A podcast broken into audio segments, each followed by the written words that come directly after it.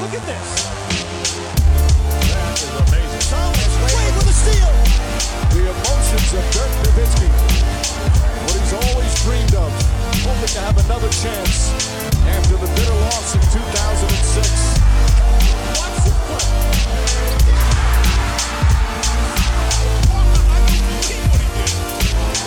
That is amazing. Hallo und willkommen zu Gut Next, dem deutschen Basketball-Podcast im Internet. Mein Name ist André Vogt und ich begrüße euch zur neuen Folge unseres kleinen, aber feinen Basketball-Hörspiels. Heute mit dem Fragen-Podcast am Freitag und der wird präsentiert wie alle Podcasts hier im frei empfangbaren Stream von manscape.com, den besten Sponsor, den dieser Podcast bisher hatte. Ja, zwei Jahre sind es sogar mittlerweile. Das habe ich letztes Mal so rekapituliert es kommt mir vor wie gestern, aber nein, zwei Jahre sind sie jetzt schon dabei. Ähm, wenn dann im Juni äh, diese weitere Verlängerung dann wieder zu Ende ist, mal gucken, vielleicht geht es ja auch weiter.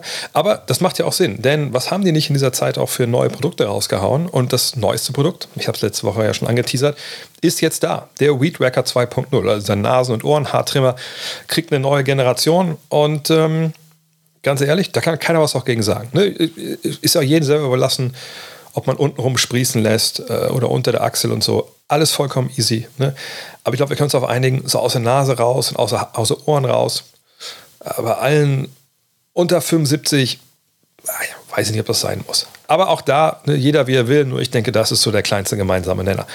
Und wenn man da ein gutes Tool hat, fände ich das gar nicht so ja, unvorteilhaft. Denn Vielleicht kennt ihr das auch. Ne? Alte Nasenhaartrimmer steckt rein und denkt so, uh, ha, hi, ha. Ne? als ob man so ein bisschen mit einer kleinen Pinzette das rausziehen würde, was man niemandem empfiehlt. Ähm, von daher tut es ja gut, wenn der Weedwacker, und ich habe ihn selber noch nicht, ich muss nur das glauben, was jetzt hier in der Werbemitteilung steht, die ich bekommen habe, aber ich vertraue äh, manscape.com, denn bisher hat alles gestimmt, was sie mir geschrieben haben. Also, Skin Safe Technology tut nicht wirklich weh, wenn ihr euch da einfach das Ding reinschiebt. Ist wasserdicht, bis zu 45 Minuten Nutzungsdauer. Und ich sage mal so, wenn er die ausschöpft und euch das nicht reicht, nee, das möchte ich mir ehrlich gesagt nicht vorstellen. Aber gut, äh, gut durchdachtes Design natürlich, 360 Grad Rotor mit Doppelklingen, Schneidesystem, 7000 Umdrehungen pro Minute. Das Ding hat eine ganze Menge Power. Wie gesagt, mehr als unsere Familienkiste. Von daher checkt es raus. Gibt es natürlich auch jetzt im, im Package. Ähm, ne, nicht nur äh, alleine, kann man natürlich auch kaufen, aber Performance Package 4.0 gibt es natürlich auch. Ähm, und äh, ja, schaut es euch an. Es ist auch gar kein Risiko dabei. Eine 30 Tage Geld zurück Garantie. 20% auf alles mit dem Code NEXT20 NEXXT20 und Free Shipping. Von daher, probiert das Ding aus. Mal ganz ehrlich, rasiert euch ein, zwei Mal und also, dann schickt es wieder zurück, wenn es euch nicht gefällt. Ist doch kein Problem. Dauert ja auch eine Weile, bis die Sachen wieder nachgewachsen sind. Also wenn irgendwie eine Hochzeit ansteht und ihr echt billig unterwegs seid, dann macht das doch. In diesem Sinne, Randa. Erik oder Eric hat die erste Frage heute erfragt. Momentan gibt es nur Lobeshymnen auf das Play-In. Aber kann man ein System abfeiern, bei dem man nur Zehnter von 15 werden muss, um sich für die Playoffs zu qualifizieren? Sind die Playoffs in der NFL nicht viel geiler, weil sie viel schwerer zu erreichen sind? Vielleicht erstmal kurz, zu, um das, da, das Pferd von da aufzuzäumen, ähm, der Begriff Playoffs in dem Zusammenhang. Ich weiß, dass auch ich den benutze, einfach, der Einfachheit halber, um ne, Play-In und Playoffs in einen Topf zu packen. Aber wenn wir es jetzt in dem Sinne vergleichen mit einem wirklichen ne, Playoff-Format einer anderen Liga, dann sollte man schon noch gewisse Trendschärfe, glaube ich, haben in der Begrifflichkeit. Und da muss man sagen, naja, also Play-In ist ja eine Qualifikation im Endeffekt nochmal für die Playoffs ähm, und ist eigentlich so ein bisschen gesondert zu sehen. Ne? Also man ist ja nicht automatisch in der ganzen Serie dabei. Man hat dann ne, ein oder zwei Spiele, je nachdem, ähm, das, das ist ein Twitter-Ding, das würde ich jetzt nicht unbedingt da reinpacken äh, wollen. Dann ist es so, dass natürlich äh, es einen Unterschied gibt zwischen den beiden Ligen, wie sie ihre Playoffs halt äh, handhaben, der eklatant ist, der nicht wegzudiskutieren ist. Wir haben in der NBA das ne, Best of Seven Prinzip in allen Runden, also Serien mit maximal sieben Spielen. Und in der NFL haben wir Do or Die, K.O.-System, was natürlich auch einen Grund hat. Ähm, und nicht der Grund, warum, oder der Grund ist nicht, dass die NFL um Commissioner Roger Goodell sagt, Geld mögen wir nicht so gerne. Also wir würden wirklich ablehnen, mehrere Spiele zu machen, weil mit dem Geld, wir wissen nicht, was wir damit anfangen sollen. Nee, wenn die das könnten, würden die sofort. Wahrscheinlich Best of Three, Hin- und Rückspiel, keine Ahnung. Die würden das aufblähen ohne Ende. Sie haben ja den Spielplan auch um zwei Spiele jetzt ähm, erweitert.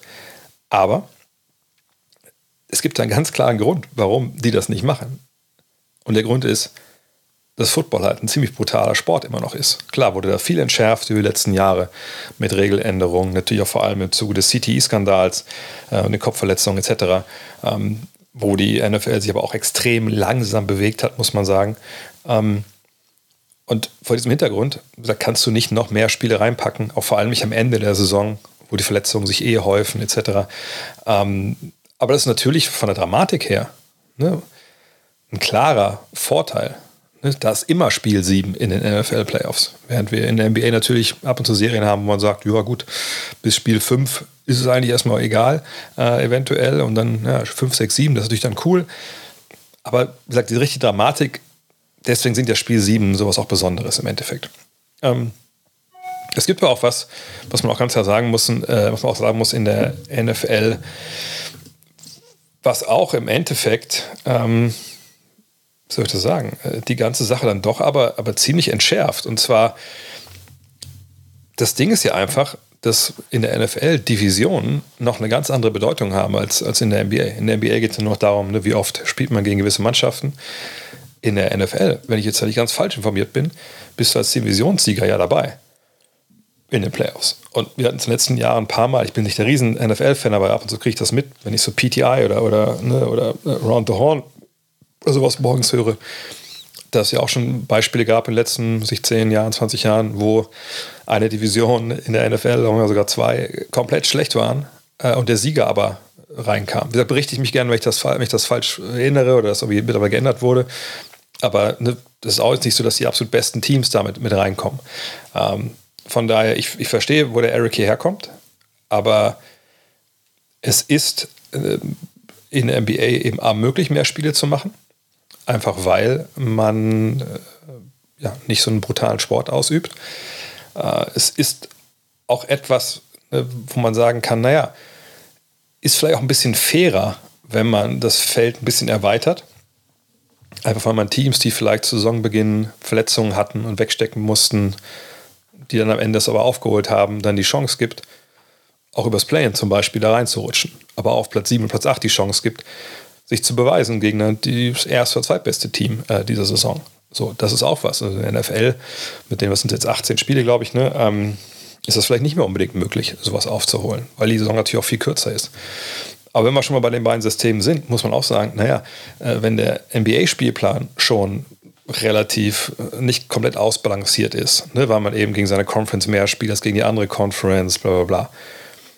Da muss man ja sagen, das ist natürlich in der NFL Vogelwild, wie die das machen. Ne, hast du vorher geil abgeliefert, spielst zum Jahr drauf ein, ein schweres Schedule. Ne, hast du nicht abgeliefert, kriegst du ein leichteres Schedule. Also wo ist da denn da so die Gerechtigkeit? Also, ne, äh, wie gesagt, ich will jetzt nicht, nicht beide Team, nicht beide Lager, nicht beide ähm, Ligen ineinander aufwiegen und, und äh, beide haben Vor- und Nachteile, nur es ist längst nicht so, dass die Frage eventuell, wenn man das reinlesen möchte, ich mache es einfach jetzt mal, äh, man sagt, der NFL hat das klar bessere Produkt, weil er eben mehr Qualität ist. Nee, das äh, würde ich nicht unterschreiben wollen, ähm, sondern es gibt andere Gründe, warum das eben so gemacht wird. Und äh, von daher finde ich nicht das eine besser oder das andere. Was ich besser finde, ist, wenn es do or die ist. Aber die do or die Spiele können wir auch bekommen in der NBA. Luca fragt, ich verstehe immer noch nicht, warum die Nets Kevin Durant getradet haben. Man wäre mit ihm ein Titelfavorit gewesen und nach dem Kyrie-Trade vielleicht sogar besser als vorher. Ein Top-5-Spieler ist doch auch viel mehr wert als ein paar Rollenspieler und Picks. Nun sind die Nets Mittelmaß. Why? Weil die NBA nicht NBA 2K23 ist. Ähm, Natürlich, wenn man einfach das menschliche Element komplett rausstreicht aus der Gleichung, dann muss man sagen, ja, warum haben die das überhaupt gemacht? Das macht ja keinen Sinn. Ähm, aber es gibt nun mal diese menschliche Komponente. Es sind Menschen, die diesen Sport äh, betreiben und die ihm auch die Entscheidung treffen. So. Und Kevin Durant wollte schon im Sommer weg. Das war dann auch, muss man nach wie vor sagen, das scheint ihm auch gar nicht großartig nachzuhängen, aber das war im Sommer eine höchstgradig asoziale Aktion von ihm. Erst diesen Trade zu fordern, dann zu sagen, also wenn ich nicht getradet werde, möchte ich aber, dass Steve Nash und Sean Marks, also der Trainer und der General Manager, entlassen werden, die oder ich. Ähm, nee, das war schon nicht geil und eigentlich eines Kevin Durant auch echt unwürdig, wenn man ehrlich ist. Aber man hat damals irgendwie sich dann nochmal zusammengerauft, ähm, einfach auch, was man ja auch weiß jetzt durch verschiedene Berichte, auch gerade bei The Athletic, weil man gesagt hat, okay, komm, versuchen das jetzt nochmal. Ne, wir glauben weiterhin an, an Kyrie und dich. Wir glauben an diese Mannschaft. Wir glauben an Ben Simmons. Mal gucken, ne, wie der zurückkommt. Und dann schauen wir weiter. So, und dann kam halt eins zum anderen. Zum einen, naja, der gute ähm, Kyrie Irving konnte sich nicht mehr vorstellen, da Basketball zu spielen, weil sie eben ihm nicht diesen Maximaldeal geben wollten, den er jetzt wahrscheinlich dann bekommt äh, in Dallas. Der gute Ben Simmons, ja, wir wissen nicht, ob wir ihn je wieder auf, auch nur annähernd auf dem Niveau sehen werden, wo er in Philadelphia war, weil der Rücken kaputt ist, weil äh, das Knie kaputt war, weil, weil die Psyche irgendwie immer noch nicht da zu sein scheint, wo sie mal war. Und Kevin Durant hat all das gesehen, hat dann, als Kyrie seine Trade-Forderung dann angebracht hat, hinterlegt, naja, also jetzt, ich war jetzt hier der, der gute Soldat, der vorangegangen ist die ganze Saison. Ich weiß, ich habe noch Vertrag, aber ich möchte bitte gehen. Und dann hat man einen Deal gefunden, der in dem Fall für beide Seiten irgendwie annehmbar war. Und das ist ja so das auch, was in der Frage von Luca hier auch nicht irgendwie äh, in, in, Abrede gestellt wird, sondern die Frage ist ja, warum hat man ihn ja trotzdem gehen lassen? Und ich bin mir hundertprozentig sicher, dass es da eben auf der Seite von Kevin Durant auch eine nukleare Option gab. Ob die jetzt verbalisiert wurde oder nicht, das weiß ich nicht. Aber ich kann mir sehr, sehr gut denken und vorstellen, dass er gesagt hat, hey, ich habe jetzt hier Vollgas gegeben, ähm, Ne, wir, wir haben einen guten Lauf gehabt. Jetzt möchte ich übergehen. Ich bin mit Kyrie hergekommen. Das war ein Package-Deal. Jetzt schickt ihr ihn weg. Ich möchte jetzt auch gehen. Und das mitschwingt. Oder der Agent sagt es dann vielleicht. Naja, oder er spielt vielleicht dieses Jahr auch nicht mehr. Ne? Oder ähm, wir fordern dann auch jetzt den, öffentlich den Trade. Und das ist halt dann auch dieses Player Empowerment. Ne, früher wäre das scheißegal gewesen. Ne, in der Zeit, vor Free Agency und die gibt es noch gar nicht so lange. Na, auch äh, vielleicht sogar in einer ganz grauen Vorzeit, wo man als Spieler, selbst wenn der Vertrag abgelaufen war, noch dem Verein gehörte, der einen, der einen draftete, was ja eigentlich aus heutiger Sicht einfach vollkommen archaische Zustände sind, da wäre das alles nicht gegangen. Gut, Will Chamberlain hat auch äh, äh, damals ähm, Trades gefordert und wurde auch getradet. Aber ähm, hat einfach jetzt gesagt, okay, wir, wir wollen Schlussstrich ziehen. Wir wollen schauen, dass wir jetzt hier einfach neu anfangen, ja, mit, mit, mit, mit, mit neuen Spielern, die Bock haben. Wir wollen das Drama nicht mehr. Auch weil sicherlich sie mit Kevin Durant, auch wenn er sagt, ich will einfach nur Basketballspielen abliefern, ich glaube nicht, dass sie auch nur annähernd in der Lage gewesen wären, einen Titel zu gewinnen. Und das Drama hätte sich dann nur wieder wiederholt in der Offseason. Also ich glaube, das war einfach auch ein bisschen so, dass die Franchise einfach müde, äh, mürbe geworden war äh, durch diese jetzt Monate langen Querelen immer wieder und immer wieder und immer wieder und immer wieder. Und das war der beste Deal, der da draußen war. Ähm, kriegt man damit jetzt einen Superstar, irgendwie, den man sich jetzt ertradet? Nein. Äh, kriegt, man mit den Picks da jetzt einen Superstar? Ja, ist eine Lotterie, wissen wir nicht, wahrscheinlich eher nicht. Ähm, aber das ist eben diese, diese menschliche Komponente damit drin. Ähm, und ich denke, es war am Ende dann wahrscheinlich auch alternativlos. Aber wir wissen natürlich auch alle nicht, was Kevin Durant gesagt hat. Aber so wie das gelaufen ist, kann ich mir nicht vorstellen, dass sie, ja, äh, dass sie das Gefühl hatten, er spielt für die 100 Prozent, wenn er bleiben muss. Und was jetzt so das Mittelmaß angeht, während der Saison über so einen Trade zu richten, ist eigentlich total voreilig und wahrscheinlich auch ein bisschen blödsinnig, ehrlich gesagt. Aber es gilt für beide Seiten, genauso für die Suns-Seite oder auch für die Dallas-Seite. Ähm, wenn wir über den Kyrie-Trade reden. Und ähm, jetzt im kommenden Sommer, das habe ich schon ein paar Mal jetzt an verschiedenen Stellen gerade über Kyrie gesagt und die, und die Mavs, ne, aber auch über die Suns. Da müssen jetzt diese Organisationen, die natürlich einen großen, großen Gegenwert fortgeschickt haben für diese Spieler, die müssen dann halt nachladen.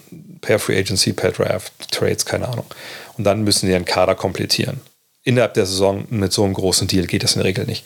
Ähm, aber für die Nets gilt das ja ganz ähnlich. Ne? Mal gucken, was mit Michael Bridges ist. Kann er wirklich, wie es ja stellenweise aussah, eine größere Rolle übernehmen als einer, der auch Würfe für sich kreiert? Oder war das jetzt nur so ein erstes Aufflackern und sobald die Liga sich das ein bisschen genauer anschaut, was er eigentlich da macht, steht der Verteidiger an der richtigen Stelle, wo er vorher nicht stand, dann ist, das, ist die Herrlichkeit vorbei. Das werden wir sehen. Aber ähm, wie gesagt, das Netz jetzt auf Jahre Mittelmaß verschwinden, würde ich noch gar nicht mehr unterschreiben. Das wäre sehr verfrüht. Aber ist wahrscheinlich auch alles besser, als jemand wie Kevin Garnett da zu haben, wie gesagt, der vergangenes Jahr höchstgradig asozial sich verhalten hat und dieses Theater immer wieder alle paar Monate dann äh, durchzumachen. Felix fragt, auch zu Netz. Spencer Dinwiddie, Cam Thomas, Mikael Bridges spielten schon jetzt zusammen mehr Minuten als die Big Three um Harden, Irving und KD. Haben die Nets mit diesen Trades alles richtig gemacht und ist man mit einer hoffentlich bleibenden Kontinuität für die Zukunft gerüstet? Natürlich habe ich auch diese äh, Slides gesehen in diversen ähm, sozialen Medien, haben auch viele von euch haben die mir auch geschickt, äh, ne, wo dann oben die neue Big Three, sage ich Anführungszeichen, waren unten die, die alte. Aber das ist ein schöne Meme, ne? ist schön für fünf Sekunden, die man die sieht und danach hat man es vergessen. Aber diese beiden Trios haben ja nichts miteinander zu tun. Es gab ja Gründe, warum KD, Kyrie und Harden nicht viel miteinander gespielt haben. Ne? Kyries Weigerung, sich impfen zu lassen, das Impfmandat der NBA, KDs Verletzung, Hardens Verletzung, Kyries Verletzung. Also, ne, das war ja nicht so, dass sie dass sie nicht zusammen Basketball spielen wollten, sondern also irgendwann halt nicht mehr, dann, dann gab es ja den Trade die, oder die Trades, aber ne, zu Beginn waren ja da andere Sachen, die das verhindert haben. Und das gibt es jetzt wirklich bei diesen neuen Big Three, wenn wir sie so nennen, äh, halt nicht. Bleibende Kontinuität, es gibt ja in der NBA eigentlich im allerseltensten Fall Kontinuität im Kader. Also natürlich an, an wichtigen Stellen sicherlich schon, aber dass man jetzt sich mit den gleichen 15 Leuten ne, wie im Vorjahr spielt, das ist in der NBA eigentlich nicht, nicht so. Also das sieht man ja wirklich extrem selten, dass dann auch vielleicht, wenn es auch um die Rotation geht, dass die so zusammenbleiben, dass sich da nicht großartig was tut. Ähm, von daher, wenn ich mal gucke, ich rufe mal gerade hier nebenbei die, die Netze auf, wie die Verträge äh, sich gestalten. Da gibt es auf jeden Fall ein paar Free Agents, also Seth Curry, Cam Johnson, Utah Watanabe, glaube ich, können wir da als vernachlässigen. Aber ja, was ist mit den beiden? Behält man Royce O'Neill? Das ist ein Vertrag, ist, ist nicht garantiert. Ähm, wie man es jetzt darstellt, liegt man auch ähm, mit den, also ohne die, ähm, die Cap Holes für Curry und Johnson liegt man natürlich auch über dem Salary Cap nächstes Jahr, weil es eben auch keine so total billige Mannschaft ist. Und muss jetzt auch mal abwarten. Ne? Ähm, was passiert mit Simmons? Kriegt er nochmal die Kurve? Wenn Simmons aufs alte Niveau zurückfindet, dann ist es natürlich eine Mannschaft, die durchaus auch gefährlich sein kann in der Western Conference. Also im Idealfall. Um vielleicht nochmal die Frage auf, davor zurückzukommen. Simmons ist wieder ne, der defensive Wizard und äh, athletischer, den Fastbreak pushender äh, ja, Ballhändler mit allen Einschränkungen, die das Designspiel mit sich bringt. Äh, du hast mit Bridges jemanden auf einmal, der seinen eigenen Wurf kreieren kann. Und du hast eine ganze Batterie an Shootern. Das kann natürlich und Verteidigern, das kann natürlich trotzdem auf hohem Niveau funktionieren. Nicht unbedingt als Top-Titelfavorit, aber vielleicht nicht so schlecht. Ähm, aber wie gesagt, was passiert mit Curris, mit Johnson? Ich, ich kann mir ehrlich nicht vorstellen, dass Johnson einen großen Vertrag bekommt und das nochmal oben drauf gepackt wird auf die ne, 140 Millionen, die sie gerade jetzt ausgeben. Ich, ich denke, Curry ist sicherlich irgendwo ein gewisser Streichkandidat. Das gleiche gilt für Paddy Mills vielleicht. Ähm, mal gucken, was mit, ähm, mit Joe Harris passiert. Da gab es eine Menge, Menge schon äh, ja, Trade-Gerüchte. Aber nochmal, äh, Kontinuität gibt es in der NBA sowieso nicht. Und ich denke, wir werden einen, zwei, wahrscheinlich einen großen, einen kleineren Trade ähm, der Nets sehen. Wir werden sie aber nicht genau in dieser gleichen Aufstellung sehen wie, wie in diesem Jahr. Clint fragt, die Mavs stehen kurz vor das davor, das Play-In zu verpassen, unter anderem, weil die Defense im Vergleich zum Vorjahr extrem nachgelassen hat. Wie erklärst du diesen Absturz im Defensivrating? Nur der Kyrie-Trade kann es ja nicht sein und Jalen Brunson war ja auch kein Defensivgigant. Gucken wir uns mal die Zahlen. Also vergangenes Jahr ähm, lagen sie mit 109,4 erlaubten Punkten auf 100 Ballbesitzer auf Rang 6 im Defensivrating ligaweit. Dieses Jahr sind es 116,3 erlaubte Punkte, sind auf Platz 23. Und nur Vollständigkeit halber, offensiv sind sie dieses Jahr 116,8, da sind sie Sechster. Vergangenes Jahr waren es 112,8, da waren sie 15. Also hat sie ein bisschen umgekehrt mit einer klareren Verschlechterung dann auch ähm, auf der Seite der Verteidigung. Und wenn man sich die Kader mal anschaut, also gerade was auch so vielleicht so, wenn man den Depth, das Depth Chart mal vorzieht, dann sieht man, ähm, und es ist ja die ganze Saison schon ein Problem, aber das Problem hat sich schon natürlich extrem verstärkt seit dem Trade von Kyrie Irving. Ein vergangenes Jahr in der Rotation, ne? Doncic, Dinwiddie, Brunson, Hardaway, Green, Nelly Kina würde ich auch mit dazu nehmen wollen, Bullock, Dorian Finney-Smith, Maxi Kleber, Porzingis können wir jetzt rauslassen. Äh, das war so, ne, das war die Rotation. Ähm, natürlich noch Paul äh, dazu. Ähm, alle anderen haben ja wenig gespielt. Ähm, natürlich, das ist jetzt keine Aufstellung, wo man sagt, ja, also das waren ja wirklich die 2004er Pistons und jetzt sind, ist man halt die, äh, ich weiß gar nicht, wer momentan eine schlechteste Defense hat. Egal. Jetzt jetzt immer die Dallas Mavericks von, von 2023. Ähm, aber ich denke schon, dass auch im vergangenen Jahr, wie gesagt, das waren ja nicht viele, sind ja nicht viele überragende Individualverteidiger gegangen, so, sondern es ist ja ungefähr das gleiche Team, minus Dinwiddie, minus Brunson, minus Dorian Finney-Smith. Wenn wir jetzt nur mal die ähm, uns die Rotation anschauen. So. Und dazu gekommen sind dann eben ne, Kyrie Irving, ähm, Jaden Hardy, der letztes Jahr auch nicht dabei war. Ähm, aber sonst können wir sicher, ja, Christian Wood natürlich, äh, aber sonst können wir den Rest ja auch irgendwie vernachlässigen. Auch Javel McGee, der ja eigentlich äh, dafür auch ein bisschen zuständig war, die Defensive noch mal ein bisschen einen anderen Anstrich zu geben auf der großen Position. Mhm. McGee ist ein Totalausfall, nur 316 Minuten dieses Jahr absolviert oder die Saison absolviert. Ähm, irgendwie kommt er mit seinem Spiel äh, nicht mit Kids Ideen überein. Ähm, ja, ist so. Ähm, wenn wir jetzt die Jungs sehen, die die Alten ersetzt haben, dann würde ich sagen, den wir die schon bessere Verteidiger als Irving, aber auch jetzt nicht so, dass man sagen würde, ja, totaler, totaler Unterschied. Ähm, Jane Hardy, ja, junger Spieler, muss eine Menge lernen, noch an dem Ende natürlich auch. Ähm, Dorian Finney-Smith ist weg, da gibt es jetzt keinen wirklichen Ersatz für, wenn wir ehrlich sind.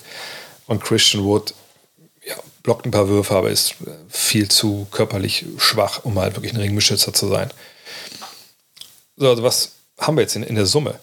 In der Summe ist es natürlich schlechter. Ne? Und wenn es vergangenes Jahr eben auch nicht vom Personal her viel, viel besser war, dann muss es ja daran liegen, an den Lineups, an der, an der Strategie, ne? an der Verfassung vielleicht der, der einzelnen Spieler. Und was hat sich da eigentlich geändert zu diesem Jahr?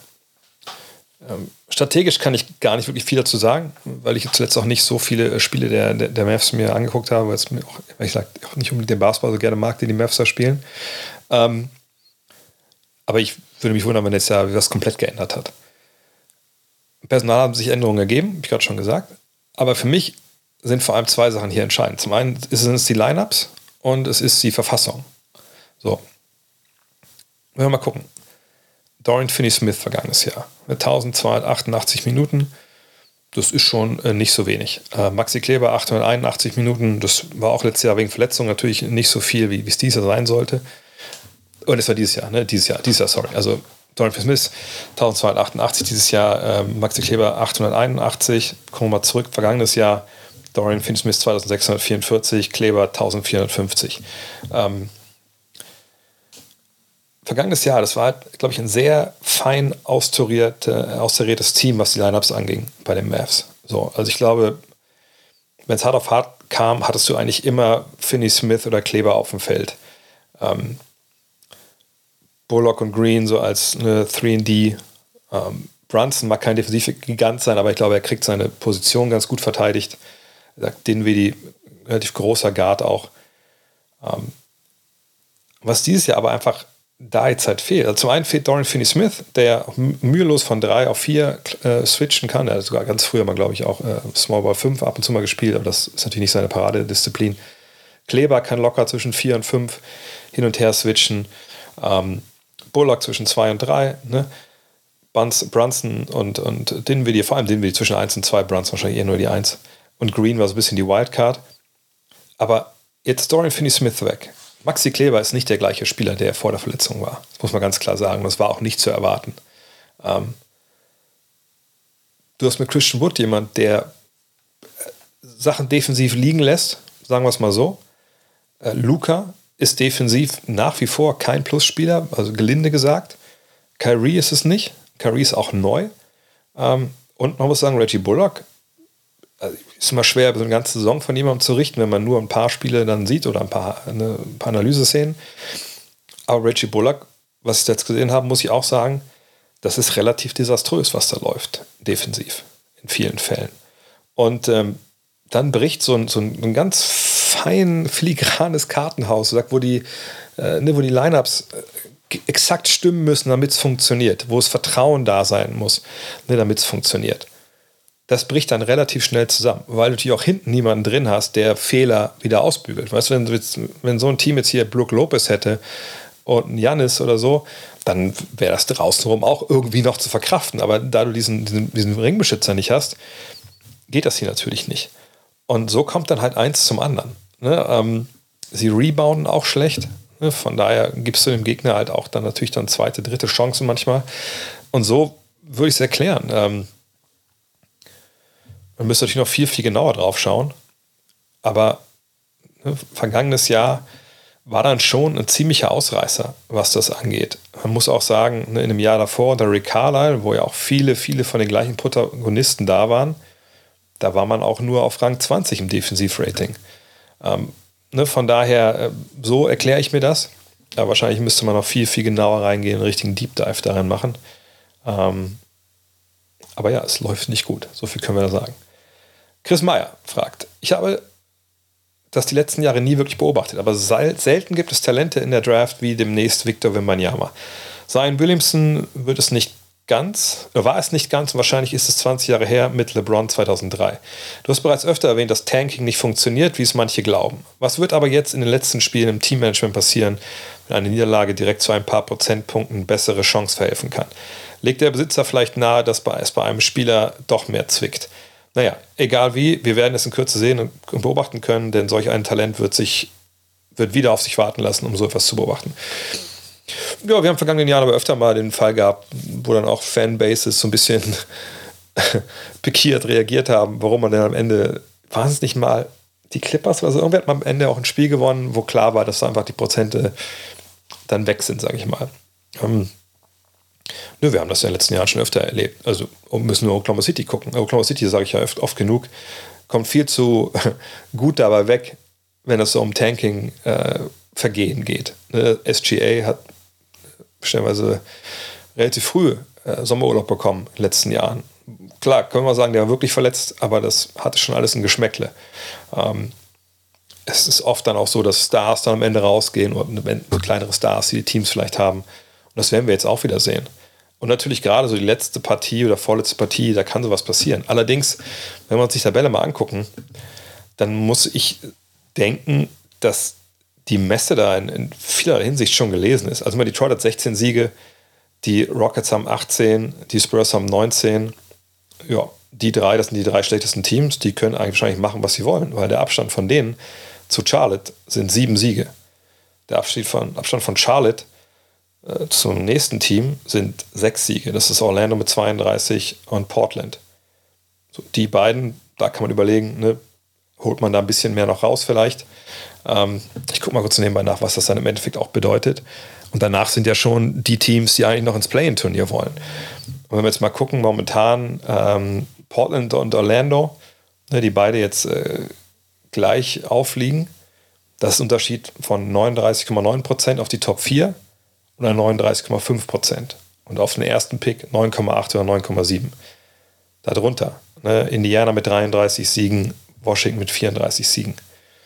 Obwohl die sind eigentlich auch schon raus aus dem Play, wenn wir ehrlich sind.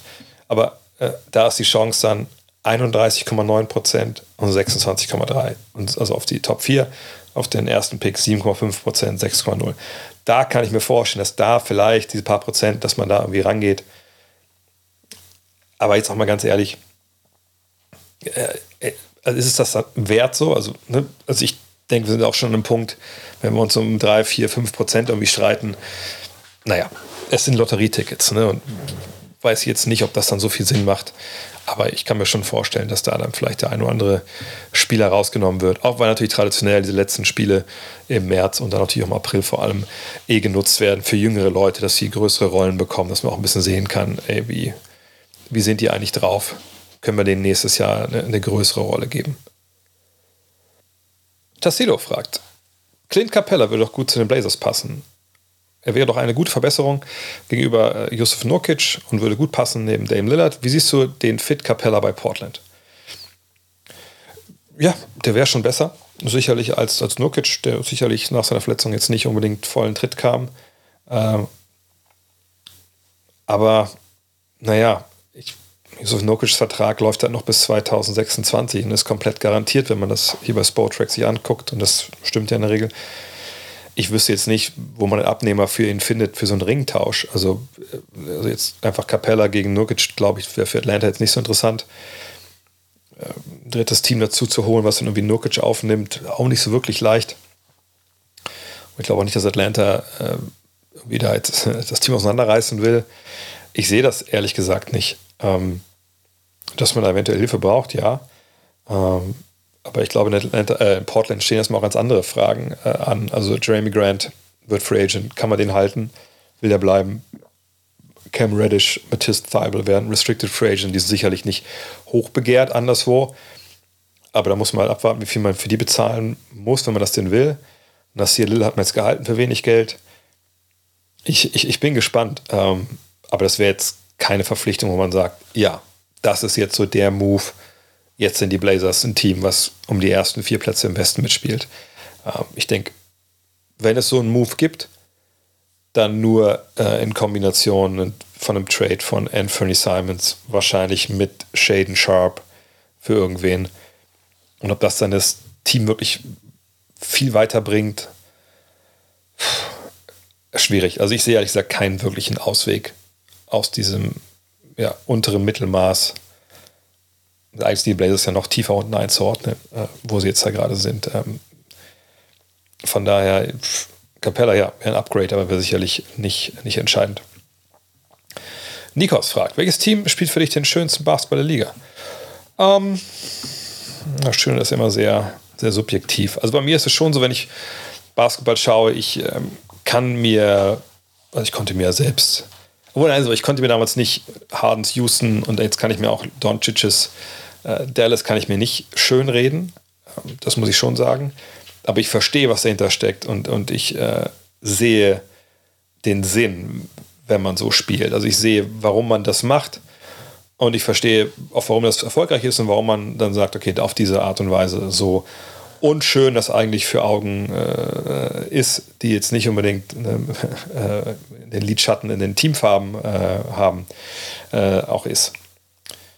Momentan aber schön spielen, also wo ich denke, das äh, fließt. Ähm, gut, da ist man, also bin ich zumindest relativ schnell immer bei den Warriors, einfach weil, auch wenn die Attacke natürlich dieses Jahr relativ weit von dem entfernt, was wir früher von ihnen gesehen haben, ne, mit, mit Curry und, und Thompson, äh, wie sie offscreen laufen. Das war ja schon einfach wahnsinnig schön, äh, oftmals in der Vergangenheit. Aber das blitzt immer wieder auch durch, wenn alle wieder fit sind. Das war ja dieses Jahr auch nicht unbedingt immer der Fall.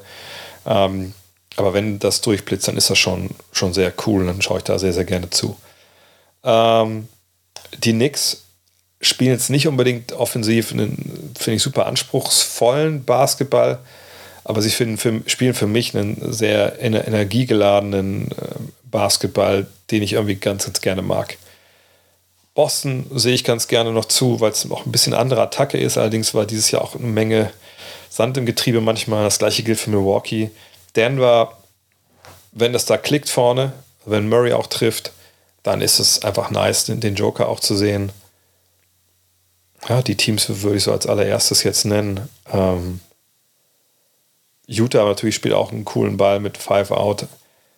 Aber ja, die zuerst genannt habe, das sind so die, wo ich sagen würde, ja, also wenn ich irgendwo mir aussuchen könnte, was ich mir angucke, dann wären es wahrscheinlich die, die Teams rein von der, von, der, von der Ästhetik her. Spielt Clay Thompson, fragt MJ, die beste Saison seiner Karriere? Bei der Frage habe ich erst gestutzt, dachte so, okay, hm, habe ich was verpasst. Ähm, dann bin ich auf Clay Thompsons Seite bei BKRF gegangen und dann gesehen, ach okay, ich weiß jetzt, woher die Frage kommt. Äh, die Frage ist so gestellt, weil er 21,6 Punkte macht. Das ist der vierthöchste Wert seiner, ähm, seiner Laufbahn bisher. Er macht äh, 4,2 Rebounds, ist Career High. Assists 2,4, das ist, ist, sein, sein Career-Schnitt ist halt 2,3, das ist ein bisschen drüber. Ähm, er wirft aus dem Zweierbereich 46,8 Prozent und aus dem Dreierbereich 40,8. Das ist natürlich wahnsinnig gute Zahl, zumal natürlich für einen 32-Jährigen, der da einfach ja auch von zwei super knallharten Verletzungen zurückkommen musste. Äh, und da sagt man natürlich, okay, krass, dass er so, so abliefert. Aber ist nicht seine beste Saison. Äh, und um das zu bewerten, muss man eben ein bisschen tiefer reingucken ähm, in die Advanced Stats weil die natürlich äh, ne, diese Statistiken, die pro Spiel erhoben werden, nochmal in, äh, durch verschiedene Formeln durchleuchten und dann halt noch ein bisschen äh, genauer drauf schauen. So. Und äh, da sehen wir halt ein paar Zahlen, die das klar ausweisen. Also zum Beispiel gibt es Warp, Value over Replacement. Ähm, das, ich will nicht erklären, was das ist, im Sinne, das dauert zu lange, aber das äh, weist so ein bisschen aus, wenn man ihn mit einem Otto Normal Shooting Guard ersetzen würde, wie viel, wie, viel, wie viel besser ist er als dieser Otto Normal Shooting Guard, sagen wir es mal so. Und da sehen wir dieses Jahr bei ihm die Zahl 0,8. Und das ist in seiner Karriere, ehrlich gesagt, die drittniedrigste Zahl. Die beste Zahl war 2014, 15, lag bei 4,0. Ist auch mit Abstand die beste Zahl, die er hier aufgelegt hat. Dann äh, Box Plus Minus. Äh, das ist ja, ähm, auch so eine Gesamtstatistik, wo viele Sachen zusammengerechnet werden, bla bla bla. Also ich steht, ich lese einmal kurz vor. A box score estimate of the points per 100 possessions a player contributed above a league average player translated to an average team. Und da ist er dieses Jahr bei minus 0,6 und ist 2014-15 bei plus 4,4. Ah, weil er offensiv bei plus 4,5 lag damals, defensiv bei minus 0,4. Und dieses Jahr liegt er bei offensiv plus 1,2, defensiv minus 1,8. So kommt das zustande. Äh, dann gibt es sowas wie Win-Shares. Ne? Ähm, da wird geschätzt, ne, verschiedenen Formeln, äh, wie viele Siege in Anführungszeichen ein Spieler dem Team äh, gebracht hat. Ähm, da war er 2014, 15 bei 8,8 Siegen, dieses Jahr ist er bei 2,6. Das Ganze gibt es auch hochgerechnet auf 48 Minuten. Ähm, da war er damals bei 17,2 und jetzt bei 0, also bei 0,172 und jetzt bei 0,058. Äh, das sind so Stats. Dann kann man noch sagen, dass äh, Blockrate und Turnover sind eigentlich egal in dem Fall. Ähm, die, dann gibt es aber noch das, äh, genau, sorry, True Shooting ist ja jetzt gerade, also True Shooting zieht ja ne, ähm, Zweier, Dreier und Freiwürfe zusammen in so einer Formel. Da ist er heute bei 57,1, auch ein sehr guter Wert. Aber damals war er bei 59 oder bei Punkt 591 und Punkt 571 ist er jetzt. Und PER, Player Efficiency Rating, war damals bei 20,8, heute bei 14,5. Also das alles zusammengerechnet, ähm, muss man sagen, ist klar, dass er die beste Saison damals gespielt hat. 2014, 15 war sein On-Off auch bei plus 15,4. Dieses Jahr ist er bei plus 2,1. Also es gibt da eigentlich keine wirklichen ähm, keine wirkliche Handhabe zu sagen, dass das jetzt seine beste Saison ist. Es sei denn, man möchte mit dem Alter noch hantieren äh, und sagen, ey, nee, man, ne, das äh, ist einfach nicht so. Von daher, nee, ist eine wahnsinnig tolle Saison, die er spielt, gerade nach den Verletzungen und allem. Aber es ist nicht seine beste, das war 2014, 15. Herman Pancake fragt, kannst du einmal das Standing, die Entwicklung von Tyron Lue einordnen, also als Trainer? Damals überraschend auf die Bank der Cavs als vermeintliche Marinette von LeBron gekommen, jetzt seit mehr als drei Jahren Coach bei den Clippers. Äh, will ich ehrlich sein, ich kann die Frage nicht beantworten. Also damals die Meisterschaft zu gewinnen, ne, in dieser Sieben-Spiele-Serie gegen die Warriors, war natürlich eine großartige Leistung. Ich habe ihn damals auch sehr kritisch gesehen, ähm, gerade was die Defensive so anging. Äh, aber das hat dann in den Playoffs dann einfach auch sich krass verbessert damals und gerade auch in den Finals. Mhm.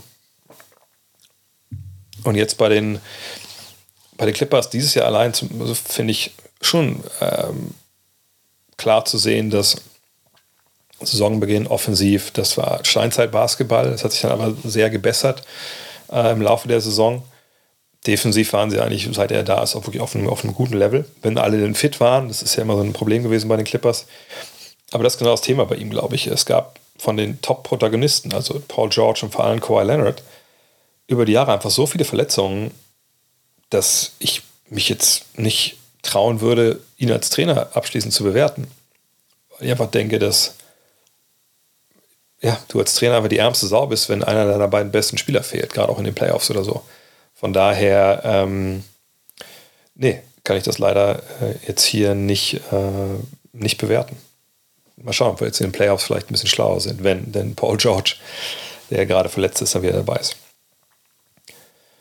Block by Jones fragt, ich bin so unglaublich hyped auf die Playoffs und habe mir in dem Zusammenhang die Frage gestellt, warum die Cavs nicht als Titelfavorit gesehen werden.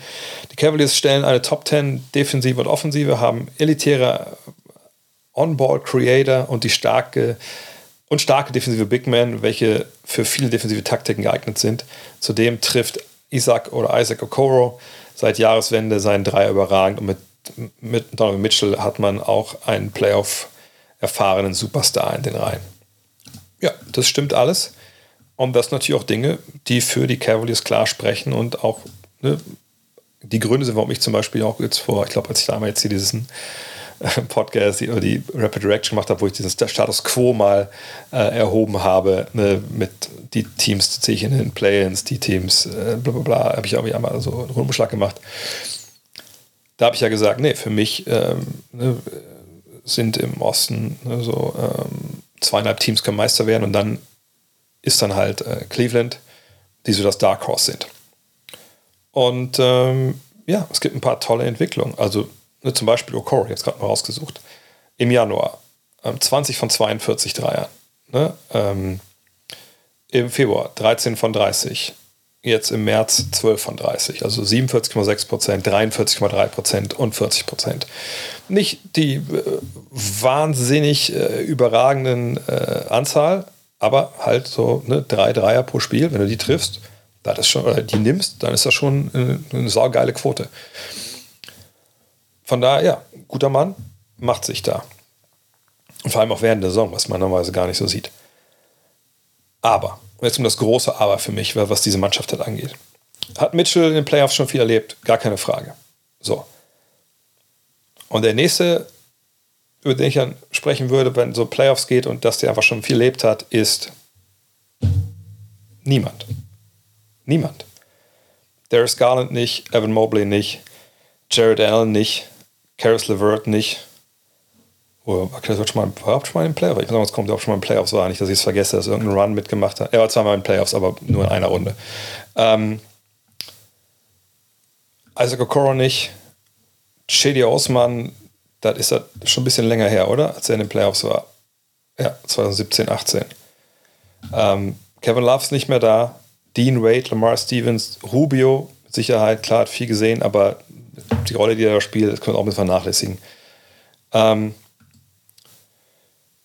und Danny Green, da müssen wir, glaube ich, nicht drüber reden jetzt.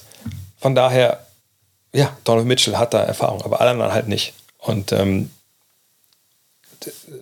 dann haben wir noch eine Komponente, die ich noch gar nicht erwähnt habe. Der Coach.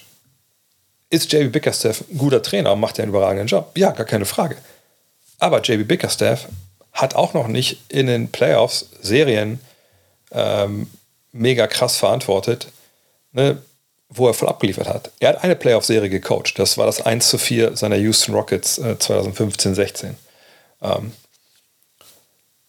so, von daher, ähm, ja, weiß ich jetzt nicht, ob er da jetzt derjenige ist, der in so einer Serie, wo es dann hin und her geht, ne, wo man dann echt auch ne, Adjustments finden muss und reagieren muss, auch in Spielen, in der Halbzeit oder während dem vierten Viertel reagieren muss, dass er da alles in der Tasche hat. Das kann sein, dass er das alles hat. Ne? Ich sage nicht, dass er das nicht auf gar keinen Fall kann. Ich sage, ihm fehlt die Erfahrung in diesen Situationen. Und das gilt eben auch für viele von den Jungs, die, äh, wie gesagt, hier Basketball spielen sollen, außer Donovan Mitchell. Und ähm, natürlich kann man sagen, es gibt da manchmal auch krasse Lerneffekte, wenn man auch vielleicht ein, zwei Serien spielt und dann auf einmal merkt man, ach geil, ähm, irgendwie, wir haben, es gibt auch ne, manchmal Teams, die sind jung, die spielen eine erste Runde und dass ich dann gehen über, was ich echt wahnsinnig schwere Spiele, ich fünf, sechs, sieben, ne, also ich meine so Games 5, 6, 7, die einfach dann auf einmal mega krass sind und auf einmal ne, wächst so eine Mannschaft viel, viel mehr, als man eigentlich glauben sollte mit, mit so wenigen Partien. Aber das kommt extrem selten halt vor. Und wenn man dann sieht, okay, Cleveland in der zweiten Runde, wenn es jetzt wie heute bleibt, dann spielen sie ja gegen New York, in die Knicks halt in Runde 1 und dann gegen, wahrscheinlich gegen die Milwaukee Bucks. Da würde ich dann sagen, ja, bei aller Qualität, die sie haben, das ist halt ein ehemaliger Meister. Das ist noch nicht so lange her. Die Jungs, die haben wahnsinnig viel Erfahrung. Da würde ich mich nicht dazu hinreißen lassen, dann für Cleveland zu sein. Es, es, es sei denn, es gibt irgendwelche Verletzungen auf Seiten von Milwaukee vielleicht.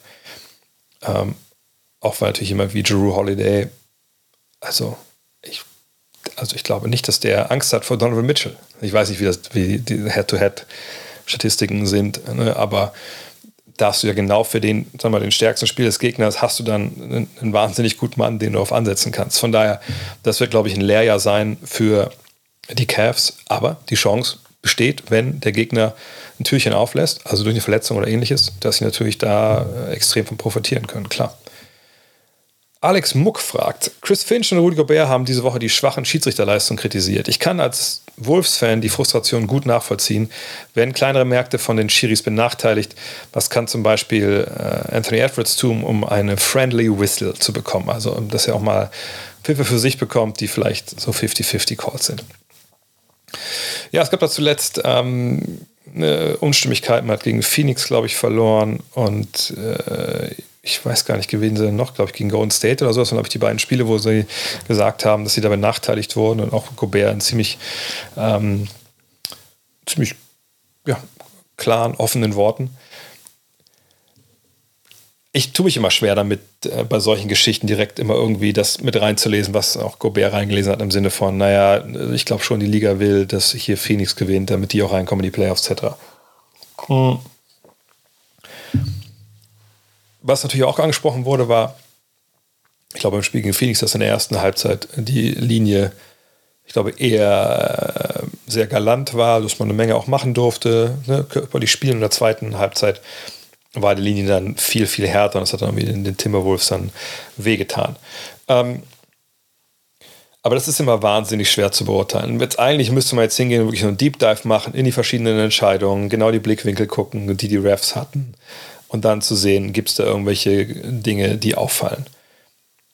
Ich glaube, die Zeit haben wir alle nicht. Äh, wir haben auch natürlich Perspektive oft nicht, dass man genau sehen kann, was jetzt ein Referee gesehen hat oder nicht. Wer das hat, ist natürlich das NBA-Schiedsrichterwesen. Die gucken sich die Spiele ja an. Da wird ja sowas genau analysiert. Natürlich auch nicht, äh, die haben auch nicht jeden Blickwinkel. Die Schiris tragen ja auch keine, keine GoPros oder so. Aber da wird drauf geschaut natürlich.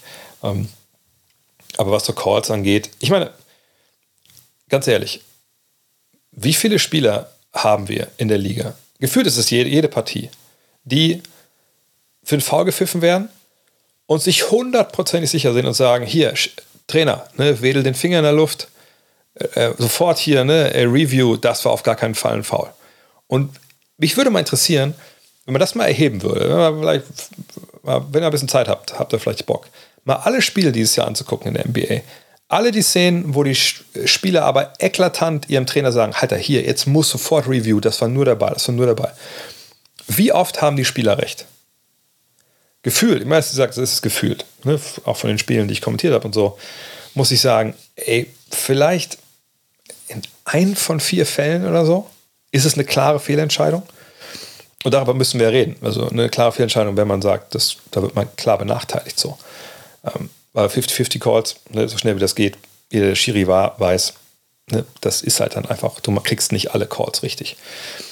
So, also ne, worüber reden wir denn jetzt hier? Also was für einen Maßstab legen wir jetzt an? Spieler, die denken, sie haben nicht gefault. Das ist halt sehr schwer. Chris Finch kann ich auch verstehen, dass er natürlich dann auch da sein Team verteidigt und da meckert. Und ich sage noch nicht mal, dass das jetzt unberechtigt war. Ich tue mich immer nur schwer damit, aus sowas abzuleiten. Kleinere Märkte werden äh, benachteiligt oder äh, die wollen, dass die Suns in die Playoffs kommen und nicht wir. was Anthony Edwards angeht, ähm, naja, also ich meine, früher war es ja so in der NBA, dass hier Schiris gesagt haben, pass mal auf, ey, bevor du hier ähm, bevor du hier äh, die geilen Calls kriegst in der Liga oder die 50-50 Calls, ähm, da wollen wir aber erstmal ein bisschen sehen, dass du dich hier auch ein bisschen durcharbeitest und dir den Namen halt auch machst. Ob das heute so ist, weiß ich ehrlich gesagt nicht. Es wird sicherlich noch geben bei so ein paar Älteren. Aber als wenn du so ein bisschen jünger, jüngerer Schiri bist, ähm, ich meine, gefühlt sagen ja äh, die Stars eher, die jungen Schiris äh, pfeifen gegen sie, damit sie sich einen Namen machen und so. keine Ahnung. Was ich denke, dass vielleicht ein bisschen zu wenig Kommunikation ist, sie war früher sicherlich mehr da, ähm, dass man Pfiffe erklärt, erklärt, warum Sachen eben auch gepfiffen werden, manche halt nicht. Ähm, aber was Anthony Edwards jetzt en Detail tun kann, keine Ahnung. Clever Fouls zielen, ich weiß es ehrlich gesagt nicht. Ähm, ich wüsste jetzt aber auch nicht, auf welche Szenen sich der Alex jetzt bezieht, wo äh, Anthony Edwards irgendwie keinen Call bekommen hat. Das müssen wir sich auch wahrscheinlich nochmal genauer anschauen. Simon fragt, gibt es aktuell ein besseres Star-Duo als Embiid und Harden? Ich finde, die beiden passen von ihren Skills her perfekt zusammen. Embiid ist halt aktuell Topscorer der NBA und Harden der beste Assistgeber der NBA. Sollten beide in den Playoffs fit bleiben, kann das meiner Meinung nach äh, für den Titel reichen, oder kann es deiner Meinung nach für den Titel reichen, oder kann man sich auf das Two-Man-Game der beiden zu gut einstellen als Gegner? Ähm, also für mich sind sie natürlich eines der besten äh, Duos, das ist ja ganz klar. Also, äh, Simon legt ja auch hier äh, direkt hin, ähm, dass wir einen Topscore und Top-Assistgeber hier haben. Ähm, aber wenn ich jetzt mir zwei oder ein Duo aussuchen könnte, von allen Duos, die da in der NBA spielen derzeit, ähm, dann wäre ich, also wenn man jetzt nochmal so Motto, mit dem Duo gehst du in die Playoffs. Alle sind fit ähm, das Duo geht in die Playoffs und der Rest des Teams ist irgendwie, keine Ahnung, der Rest des Teams ist die gleiche Truppe. Ähm, dann hätte ich bei, bei Harden und Embiid schon das Problem, dass ich bei Harden einfach defensiv nicht so ganz weiß, was er mir dann Abend für Abend gibt. Ähm, dass er natürlich schon angreifbar ist. Ne? Ähm, gleichzeitig die Rolle, die er in Philly da spielt, ist natürlich grandios. Also, wenn ich vorhin gesagt habe, oh, seine Zeit da in Houston, die konnte ich zwar verstehen und habe das auch nachvollzogen, warum sie so gespielt haben, aber geil fand ich es halt nicht. Dann muss ich jetzt natürlich sagen, ich finde die Entwicklung von ihm so als Pass-First-Typ, der trotzdem noch seine Würfe bekommt, er wirft ja trotzdem 7-3er, macht 21 Punkte, ähm, das finde ich eine, starke Entwicklung. Ähm, und Embiid mit 33 und 10 und dann noch 4 Assists, da müssen wir nicht überreden. Und dann 2,8 Stocks ist natürlich Zahlen eines MVPs. Deswegen ist er auch in diesem zwei, eigentlich ja drei Mann Rennen.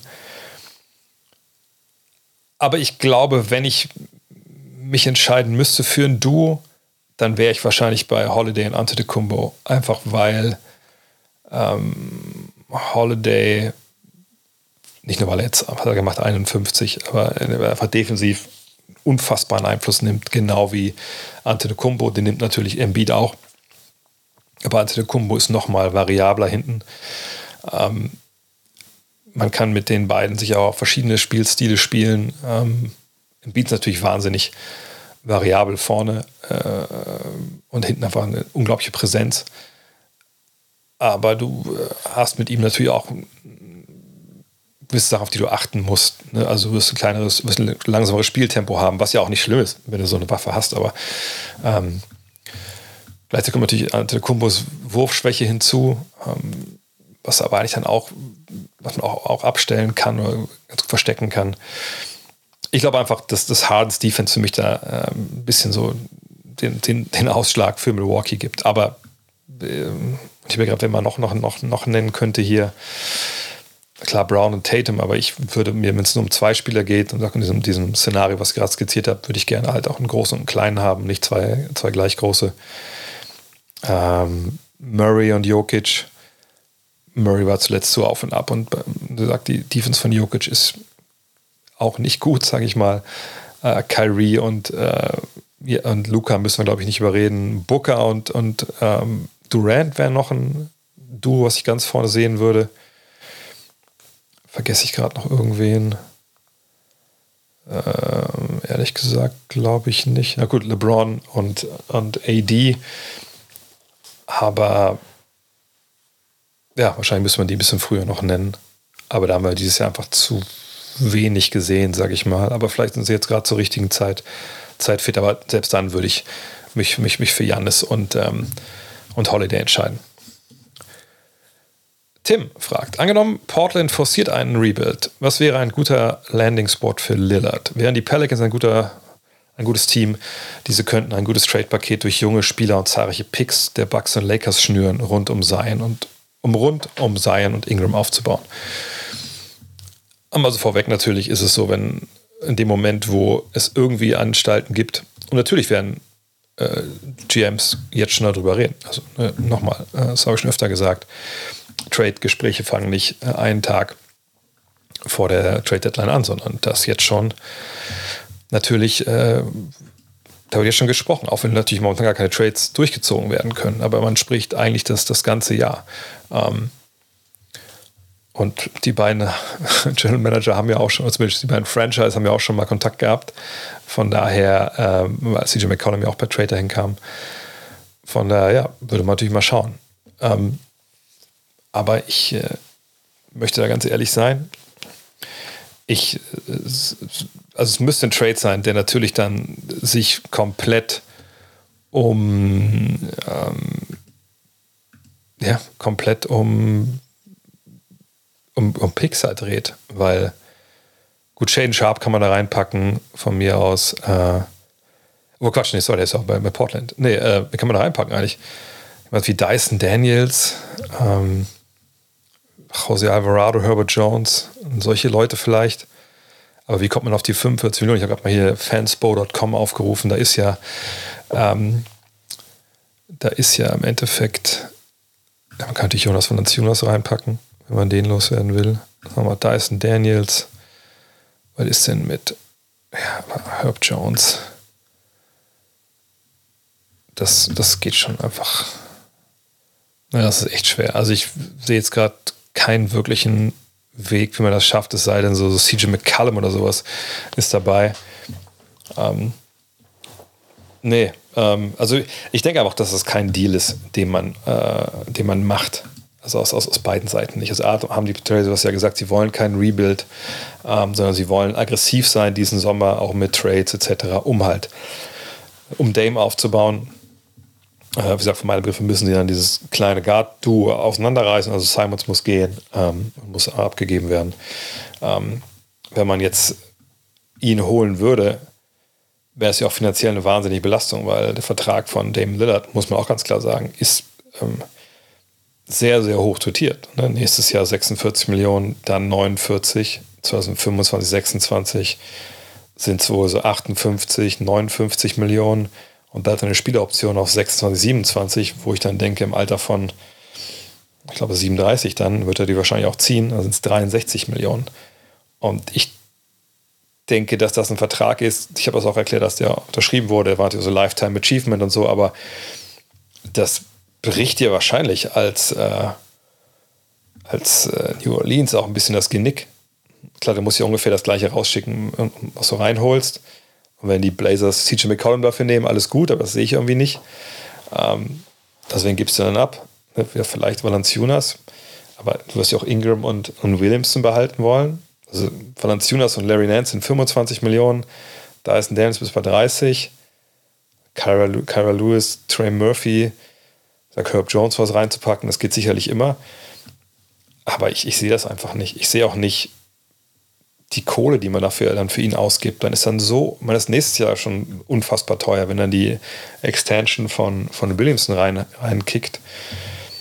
Und dann so einen alten Spieler zu holen zu einer Mannschaft, die eigentlich relativ jung ist. Ne? Ich meine, klar, McCollum ist 31, aber auch der Vertrag von dem ist ja äh, bis 2026 laufend. Und dann, das nimmt ab von, von 35,8 nächstes Jahr auf 33,3 und dann 30,7.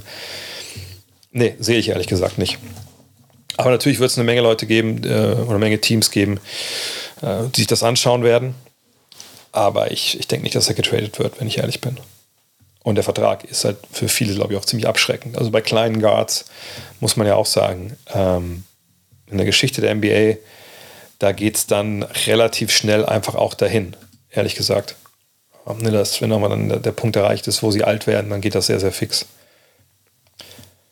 Ähm, Jochen Stefan fragt, gern würde ich mal deine Meinung zu einer Sache hören, die mir aufgefallen ist. Gerade bei Spielen des Celtics habe ich bemerkt, dass es gegen Ende eines Viertels gerne 2 for 1 gegangen wird. Mein Augentest sagt, dass dabei häufig zwei schlechte Abschlüsse rauskommen. Die Kommentatoren entschuldigen dann vor allem den ersten missratenen Abschluss damit, dass sie eben 2 für 1 gegangen sind. Wäre es nicht sinnvoller, einen guten Abschluss zu kreieren und anschließend anständig zu verteidigen?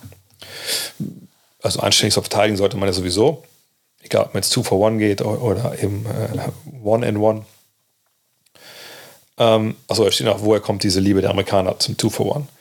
Ich weiß nicht, ob das nur eine Liebe für die Amerikaner ist. Also ich glaube, es gibt eine Menge Äh, es wird ja oft auch in der Euroleague, sieht man das ja auch.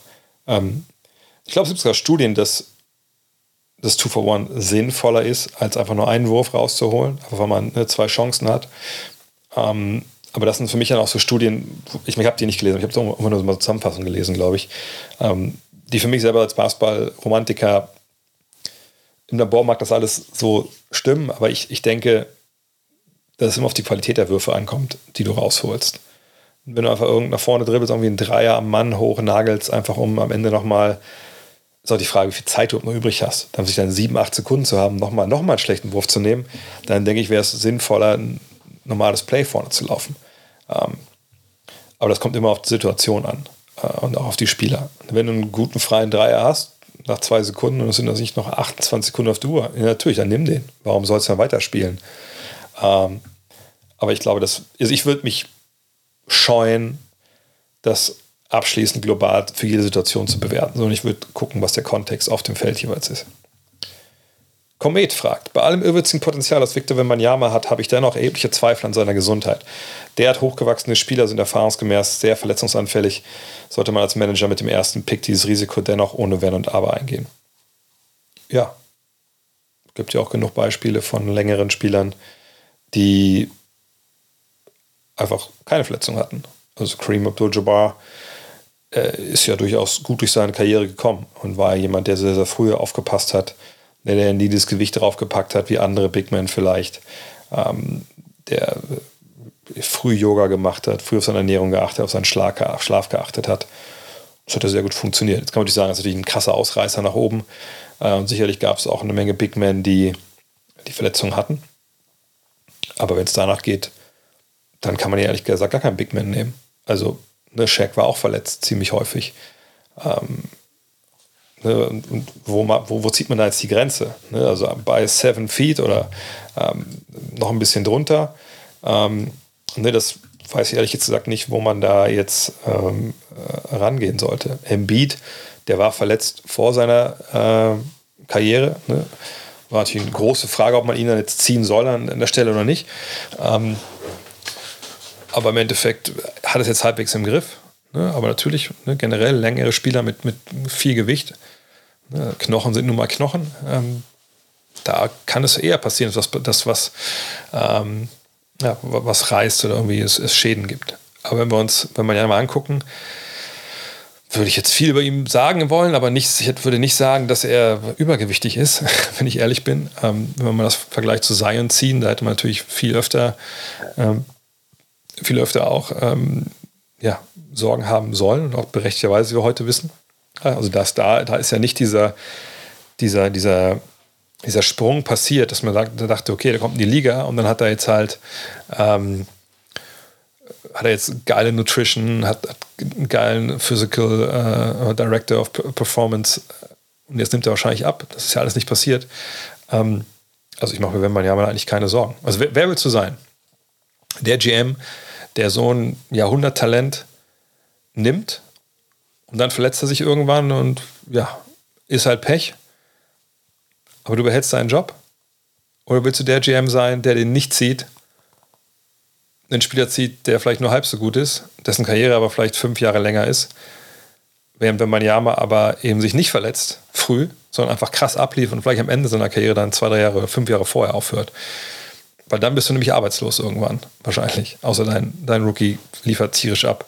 Ähm, nee, also ich wäre mir 99,9% sicher, dass, dass wenn man ja mal Nummer 1 weggeht, der einzige Grund, dass er nicht an Nummer 1 Geld äh, äh, weggeht, wäre, dass, ähm, dass er im Endeffekt äh, sich vorher verletzt. Aber das, das glaube ich einfach nicht. Man muss ja auch sagen, ne, ähnlich wie die Entwicklung der Spieler, die Skills der Spieler sich über Jahre und Jahrzehnte immer mehr verbessert haben, muss man sagen, jetzt ist es ja auch so, dass ähm, äh, ja, ehrlicherweise auch natürlich die, die Spieler äh, medizinische Geschichten etc. haben sich auch wahnsinnig verbessert natürlich. Florian Schulz fragt, äh, was hältst du von den Synergy Offensive Role Groups Model, dass Spieler nicht nur nach Positionen, sondern nach Fähigkeiten eingestuft werden und was kann man daraus lernen? Ich kannte das ehrlich auch gar nicht, ich muss das nachschlagen, aber es ist ein cooles Ding. Ich werde es, glaube ich, vielleicht mal am, äh, am, Dienstag mal verlinken ähm, für euch in der Rapid Reaction. Also es gibt Synergies kennt ihr ja, das sind die, die auf nba.com slash stats einfach eine, hier nach Playtypes unterscheiden. Also eine ähm, Pick-and-Roll-Ballhändler, ähm, Post-Up, Offscreen kennt ihr diese Zahlen. Und sie haben diese Zahlen mal genommen und haben die genutzt, um halt ähm, die Spieler in so offensive Rollen einzuteilen. Ne? Ähm, sie haben geguckt, ne, ähm, wie oft haben die den Ball in der Hand? Ne, ähm, sind das eher, eher Big Men? Ähm, sind das Playmaker? Ziehen die viel zum Korb? Nehmen die viele ähm, äh, Würfe aus dem Dribbling? Posten die viel auf, bewegen die sich viel und, und werfen dann ne, abseits des Balles, oder abseits des Balles kann es nicht werfen, also abseits, kriegen die abseits des Balles Blöcke gestellt und werfen dann, ähm, machen sie viel Catch and Shoot. Und aus diesen ganzen Geschichten, ne, finishen die am Ring und so, äh, haben sie jetzt verschiedene, ja, ich würde sagen, Archetypes im Endeffekt ähm, erarbeitet. Ähm, die äh, im Endeffekt sich so wie folgt lesen. Ich lese nicht alles vor, aber zum Beispiel eine Playmaking Ballhändler, Secondary Ballhändler, Scoring Ballhändler, Playmaking Wings, Slashing Wings, Dynamic Shooting Wings, Spot-Up Shooting Wings, Rim, ich lese doch alle vor, Playmaking Bigs, Post-Up Bigs, Stretch Bigs und Rim Finishing Bigs. Und wenn ihr ähm, natürlich äh, eventuell ähm, Love This Game, das Buch gelesen habt, was ich geschrieben habe, da habe ich ja hinten auch ein Kapitel drüber drin, äh, wenn man so Teams zusammenbaut, ähm, dass es eben nicht mehr nur noch Point Guard, Shooting Guard, äh, Small Forward, Power Forward und Center geht, sondern dass man heutzutage halt ne, diese Archetypes hat, dass man denen auch bestimmte Skills äh, anheften kann, so Badges nennt, nennt sich das bei, bei B-Ball Index und in die Richtung geht das auch. Und was es natürlich, äh, was man daraus lernen kann, ist eben, dass es nicht Point Guard gleich Point Guard ist, sondern dass es innerhalb von diesen archaischen Positionsbezeichnungen eben viele, viele Auffächerungen gibt zu Skills, was Spieler halt können ähm, und eben nicht jeder Point Guard gleich wie ein anderer Point Guard spielt. Und das finde ich sehr cool. Das finde ich eine sehr, sehr coole äh, Auffächerung und äh, das äh, kann viel helfen, auch gewisse Sachen besser zu verstehen. Von daher, ich sage, ich verlinke es auf jeden Fall am, am Dienstag mal Rapid Reaction in dem äh, Google des Tages. Coach T fragt, die Menschen an den Anschreibetischen in der NBA, also die äh, Scoreboard, Shot Clock und äh, die normale Game Clock benutzen oder bedienen, sind die auch Profis und machen das beruflich oder wie regelt sich das? Nee, in der Regel sind das äh, Menschen, die natürlich das beruflich machen, kriegen da Geld für, aber die haben in der Regel natürlich auch andere Jobs. Ähm, die sind nicht so bezahlt, dass sie jetzt nur von Oktober bis äh, April nur arbeiten können. Ähm, das sind auch relativ wichtige äh, Jobs natürlich. Aber es ist nicht so, dass das jetzt wie die Refs irgendwie Profis sind, die nichts anderes mehr machen. Aber das ist äh, ein spannendes Thema, äh, auf jeden Fall. Ähm, es gibt auch diese Statistician, Statisticians, heißt es so, ähm, die Statistiken halt erheben. Äh, ich saß auch schon mal ein, zwei Mal, äh, früher waren die Presseplätze oft neben den Stats-Guys, was ziemlich krass war, weil die dann einfach, ne, also einer sagt die Stats an, einer schreibt auf, dann guckt noch einer drauf und so. Das war irgendwie echt spannend damals. Es war alles noch mit, mit Hand, sage ich mal, als ich da war. Ich bin ja schon alt. Ähm, aber ja, das sind im Endeffekt, also nicht Angestellte, aber Mitarbeiter, Freiberufler im Endeffekt. Sturmen fragt, es tauchen, wohl, es tauchen wohl hin und wieder Gerüchte um LeBron James Little Helpers auf. Hier, also hier ein Beispiel, ein Video verlinkt. Wie wird das Thema Doping in der NBA gehandhabt? Gelten die WADA-Regeln und hat die NBA ihre eigene moralische Elastizität? In diesem Video geht, wird darauf eingegangen, dass jetzt eine, ähm, LeBron ja nach dieser Fußverletzung zurückkam und selber auch gesagt hat, ja, die Ärzte haben mir gesagt, ich heile so schnell, wie sie es noch nie gesehen haben. Und der Mann in dem Video sagt, das ist natürlich voll die Red Flag. Ne? Ähm, und vor allem ging es ja hier nicht um, um irgendwelche Muskeln oder sowas, äh, sondern es ging um eine Sehne und, und, wie kann das denn heilen so schnell? Und dann wird dann halt auch schnell HGH, also Human Growth Hormone, in den, den Raum geworfen. Und ähm, HGH ist auch relativ schnell, äh, ja, nicht mehr nachweisbar im Körper. Also man redet, glaube ich, so von dreieinhalb, drei, vier, fünf Stunden bis 48 Stunden. Ähm, dann ist es manchmal auch schon, ist auch schon draußen. Und der sagt halt, wir wissen es natürlich nicht, aber es gibt Hinweise, dass LeBron da was macht. Und Chael Sonnen, wenn den kennt, UFC-Fighter, hat ja auch bei einem Podcast letztens gesagt, ja, ähm, ich habe den gleichen Drug-Guy, den auch LeBron hat, von daher, ich weiß, was der nimmt. Und Andrew Huberman, interessanterweise, den, vielleicht habt ihr den Namen schon mal gehört, weil ich den im Podcast mit Moritz und, äh, und mit Franz bin auch gedroppt habe. Der sagt sogar, dass die NBA bestimmte, also ich glaube, es ging um Test Test Testosteron-Level, äh, zulässt, Zugaben zulässt, die eigentlich in der WADA verboten sind, äh, um halt von Verletzungen zurückzukommen, weil das auch förderlich ist. Ähm, von daher, keine Ahnung. Ich weiß nicht, was LeBron James nimmt, keiner weiß es. Ähm, blind fand ich in dem Video, und das diskretiert auf mich auch die ganze Angelegenheit schon wieder, wenn dann eine Aussage von Dennis da gebracht wird, der sagt, der ja ihn in Verbindung bringen wollte mit äh, Dr. Müller-Wohlfahrt. Ne? Und dann sagt der Amerikaner, ja gut, ja, wissen wir hier schon, die deutschen Ärzte, bla bla bla, nach Motto hier, Kobe ist ja auch immer nach Düsseldorf geflogen, ne? weiß, was sie da genommen haben. Das ist seit Jahren einfach so, äh, so eine total dumme Darstellung der US-Kollegen, weil sie einfach sich nicht mal die für fünf Minuten die Mühe machen, sich hinzusetzen, um ihren scheiß Job zu machen und Sachen zu recherchieren. Weil dann würde man natürlich relativ schnell herausfinden, ja, diese, dieses ähm, Verfahren von Dr. Wehling damals in Düsseldorf, dass man halt eine gewisse Blutpartikel äh, isoliert und die dann ne, wieder ins Knie gespritzt werden, so eine Eigenbluttherapie quasi, äh, die dann halt entzündungshemmend wirken. Das ist mittlerweile in den USA auch erlaubt, aber damals war es halt nicht erlaubt und deswegen waren die in Düsseldorf und nicht, weil sie da bei Marita Kochs Ex-Dopingarzt nochmal äh, eine Flasche Antibiotikum und äh, Antibiotika wahrscheinlich vor allem und nee, das, ist, das ist ja sogar erlaubt. Was, warum will ich denn? Steroids, aber Steroids nehmen wollten. Anabolika, meinte ich, seht ihr. Jetzt habe ich so eine Rage geredet.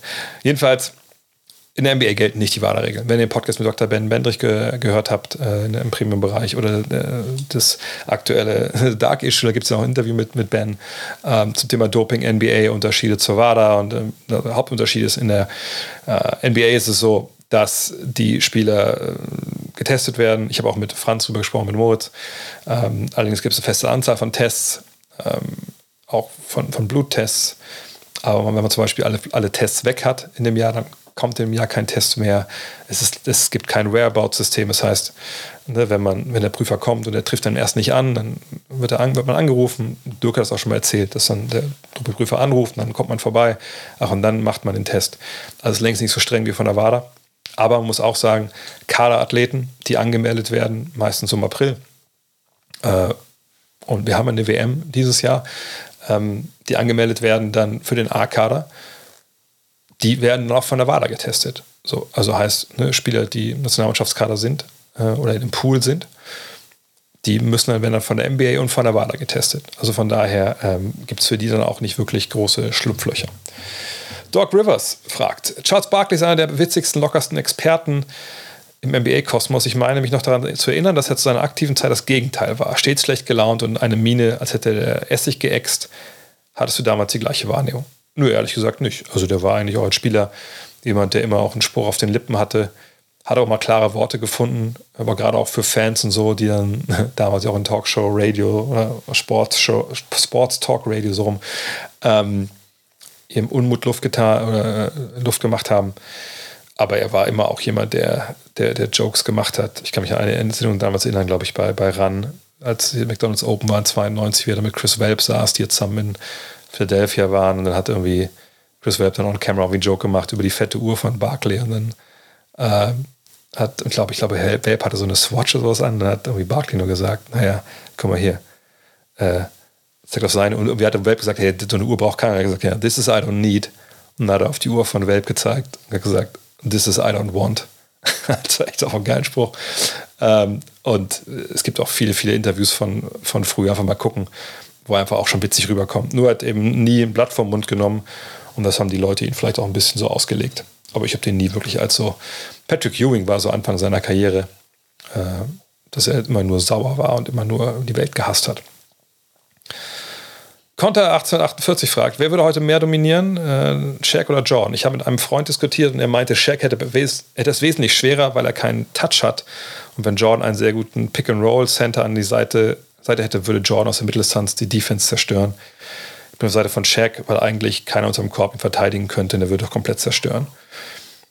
Ja, also ähm, ich sehe nicht ganz, wie ein guter Pick-and-Roll-Center Jordan geholfen hätte, aus der Mitteldistanz zu zerstören. Denn Jordan hat seit seiner Karriere nie wirklich den Dreier getroffen.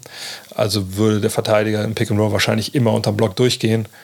Und äh, natürlich kann er aus dem Dribbling dann äh, eine Mitteldistanzwurf nehmen. Aber ich würde jetzt nicht sagen, dass das so die Top-Waffe ist. Äh, im, Im Low Post, seine Fadeaways, klar, die bringt er auch heute noch an.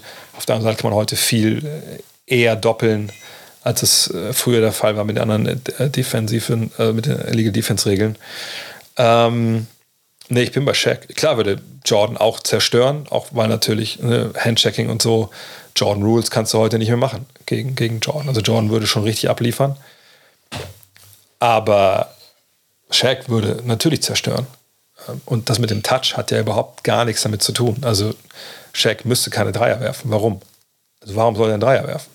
Hat gar keinen Sinn. Also ne, würde er dieses Jahr spielen und so richtig Gegenwehr im Post hätte er wahrscheinlich nur von ja, wahrscheinlich nur von Embiid zu erwarten, so körperlich.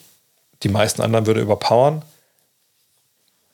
Die würden beide zerstören, aber ich denke, dominanter wäre wahrscheinlich im Endeffekt Shaq, würde ich sagen. Wo man natürlich auch doppeln kann, dann geht der Ball raus. Das ist schwer. Aber ich, wie gesagt, das Argument, dass Shaq keine, keinen Touch hat und deswegen würde er es nicht, äh, würde er nicht dominieren, das, das teile ich überhaupt gar nicht. Und das mit dem Pick and Roll auch nicht. Wahrscheinlich, wie gesagt, würde ich sagen, es ist ein Unentschieden. Aber die beiden Argumente, die stimmen einfach nicht. Gregor, mit der letzten Frage. Denkst du, es wird für Basketball in Deutschland positiv, wenn die BBL-Rechte ab nächste Saison bei S-Media oder bei Dein, so heißt ja der äh, Streaming-Dienst äh, von, von Springer und von Christian Seifert, äh, die haben ja die BBL-Rechte jetzt für, was glaube ich, sechs Jahre oder so. Ich denke, es ist eigentlich egal, wo die Rechte liegen, wenn ich, wenn ich jetzt mal ganz ehrlich bin. Ähm, Magenta hat in den letzten Jahren einen wahnsinnig guten Job gemacht. Ähm, hat das dem Basketball geholfen, populärer zu werden? Also der NBA, also der BBL? Nee, denke ich nicht. Ich denke, der positivste Effekt, den man hatte, war die Nationalmannschaft im vergangenen Jahr. Ähm, ich weiß, dass Dein äh, wohl eine Menge anders machen will. Sie haben natürlich die Power der, der Springer-Gruppe ne, mit, mit gut, Bild TV hat nicht die große Reichweite, aber da sollen Spiele laufen for free. Sie wollen zusammenarbeiten mit öffentlich-rechtlichen Kanälen, dass da auch mal Spiele laufen. Sie wollen in ihren Printmagazinen darüber berichten, sicherlich auf Bild.de mehr. Ob man jetzt in so einem Umfeld stattfinden will oder nicht, das muss natürlich die Liga und die Teams für sich entscheiden. Ähm, aber ich denke, es ist die, dieser, dieser, dieser, Wunsch, den die BBL halt hat, dass man natürlich dadurch diesen Partner diese Möglichkeiten hat, eine größere Reichweite äh, erfährt und dadurch auch die Liga wächst. Ich tue mich schwer damit, das zu glauben, wenn ich ehrlich bin. Ähm, es ist sicherlich ein Versuch wert, wenn man moralisch damit klarkommt, mit, der, mit Springer zusammenzuarbeiten. Ich habe meine Erfahrung da selber gemacht und habe mich jetzt entschieden, dass ich da halt nie wieder irgendwas für die machen werde. Selbst wenn die vielleicht die NBA-Rechte nächstes Jahr kaufen, stünde ich da nicht zur Verfügung. Ähm, wenn die mich überhaupt fragen würden, aber ja, ich würde einfach nicht mehr für Springer arbeiten. Ähm, und das große Problem, was ich denke, was die Liga hat, und das ist auch dann egal, wo im Endeffekt stattfindet. Und selbst wenn dann sich wöchentlich ein, zwei Spiele im, im Free TV laufen. Ähm, die Liga erzählt einfach keine Geschichten, die, die national relevant sind. So. Es ist nicht so, dass wir nicht Spieler haben, die das könnten. Und es ist nicht so, dass Spieler haben, dass wir nicht Spieler haben, die die Menschen begeistern. Nur der große Teil dieser Spieler spielt nicht in der Basketball-Bundesliga.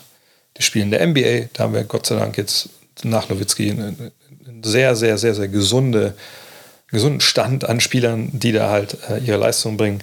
Der spielt in der Euroleague. Auch da haben wir äh, eine tolle deutsche Präsenz sei es jetzt bei den deutschen Teams oder auch natürlich im Ausland mit Joe Vogtmann zum Beispiel oder Tibor Pleiss.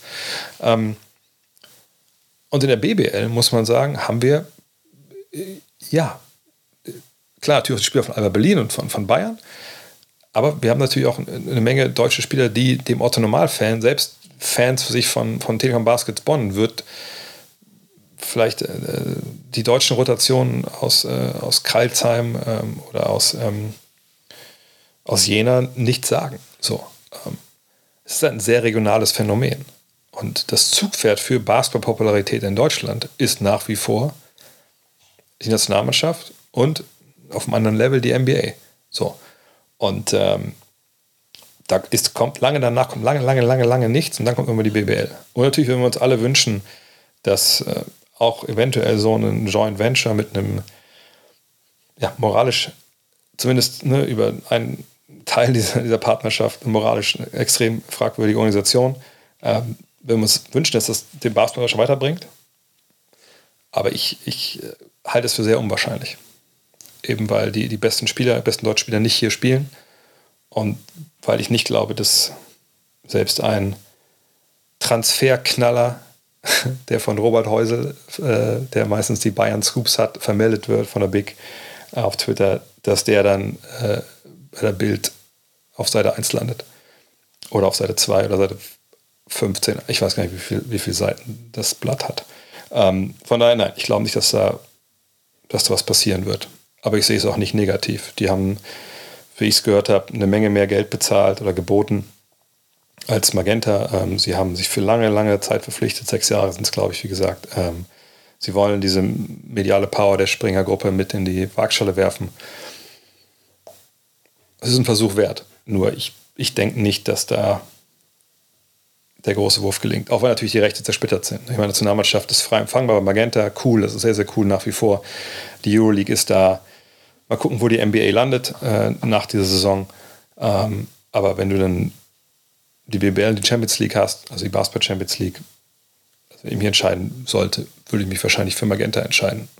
Da habe ich auch eben einen Account. Das werde ich auch nicht löschen nach der Saison. Ja, und das war's schon. In dem Sinne, vielen Dank fürs Zuhören. Ähm, sorry an die Kollegen, die ja bei YouTube geguckt haben. Wenn ihr es geschafft habt bis hier, nur mit Standbild, es tut mir leid, ich habe vergessen, die Kamera anzumachen. Ich gebe es gerne zu. Heute waren, ich hatte die Kamera eigentlich den ganzen Tag an, weil ich in 1000 Calls war. Vielleicht war ich einfach auch, vielleicht war ich ausgebrannt, mein Gesicht, ich weiß nicht. Jedenfalls, sorry dafür. Aber auf jeden Fall äh, euch ein tolles Wochenende.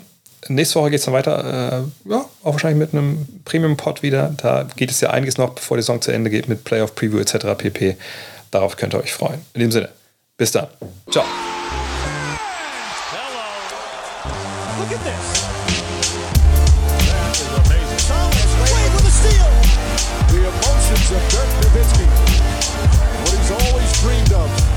to have another chance after the bitter loss in 2000.